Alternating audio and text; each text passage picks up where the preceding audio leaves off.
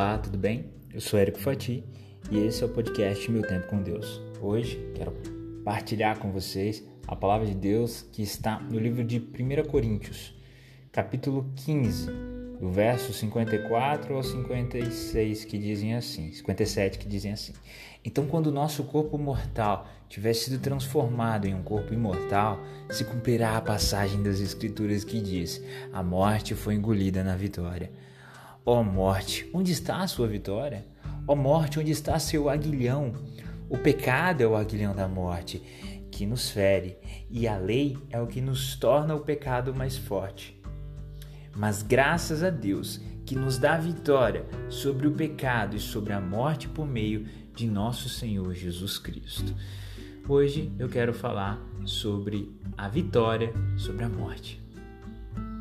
Ontem foi comemorado o dia pascual e simboliza a ressurreição de Cristo Jesus.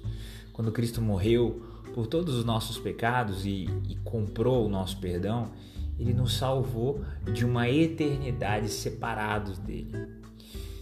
Ele substituiu a desesperança da morte por uma esperança viva em um futuro eterno na presença do Senhor. E quando ressuscitou da sepultura, Jesus mostrou a sua vitória final sobre a morte. Provou que o poder dela não é nada comparado com o poder de Jesus. Em Apocalipse 1:18, ele declarou: Eu sou aquele que vive. Estive morto, mas agora estou vivo para todo sempre. Tenho autoridade sobre a morte e sobre o mundo dos mortos.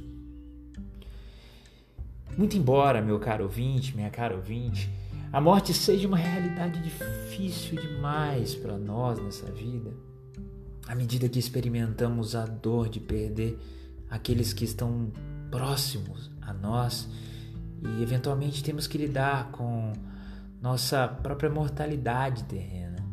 Agora nós podemos nos ancorar na verdade de que Jesus possui as chaves da morte e ele criou um caminho para atravessarmos uma porta diferente para uma eternidade de vida.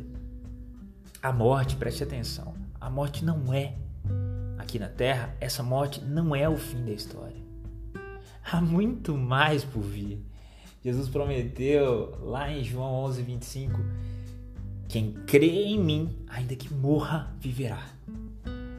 Porque Jesus nos salvou da permanência da morte nós não precisamos viver nossas vidas com medo.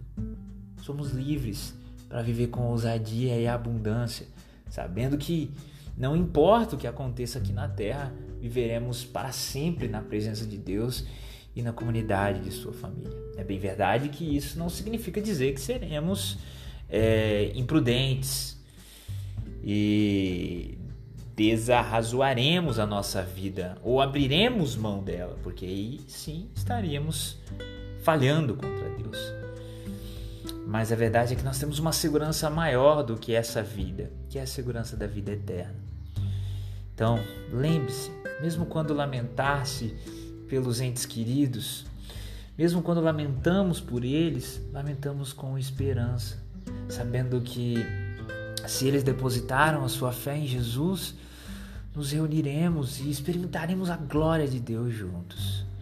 É muito doloroso quando alguém vai embora, quando alguém parte dessa vida. Recentemente tive a notícia de uma pessoa muito querida da minha família, da nossa comunidade, que foi embora rapidamente, subitamente em razão desse mal da Covid-19. Mas há uma um conforto maior em saber que essa pessoa foi morar junto com Deus, porque Jesus possibilitou isso. A dor fica para todos aqueles que estão vivos, mas a esperança da vida eterna fica para nós e é a razão do sonho sendo concretizado para aqueles que partem com Cristo Jesus. Então, o domingo pascual passou ontem. Vamos olhar esse simbolismo e deixar que as implicações do triunfo de Jesus sobre a morte Senhor, absorvidas pelo nosso coração e mudem a nossa perspectiva da fragilidade desta vida para a nossa eterna segurança no céu. A morte realmente não tem o poder de ferir. Então celebre a vitória de Deus hoje. Encha-se de gratidão e cresça em sua convicção de que todos na terra precisam ter a esperança do céu que você tem. E se você ainda não tem, você pode ter certeza que você pode ter essa esperança em Cristo Jesus. Esse era o propósito de Jesus ao morrer pelos pecados de toda a humanidade. Que nenhum de nós passasse a eternidade longe dele. Essa era a maior preocupação de Jesus.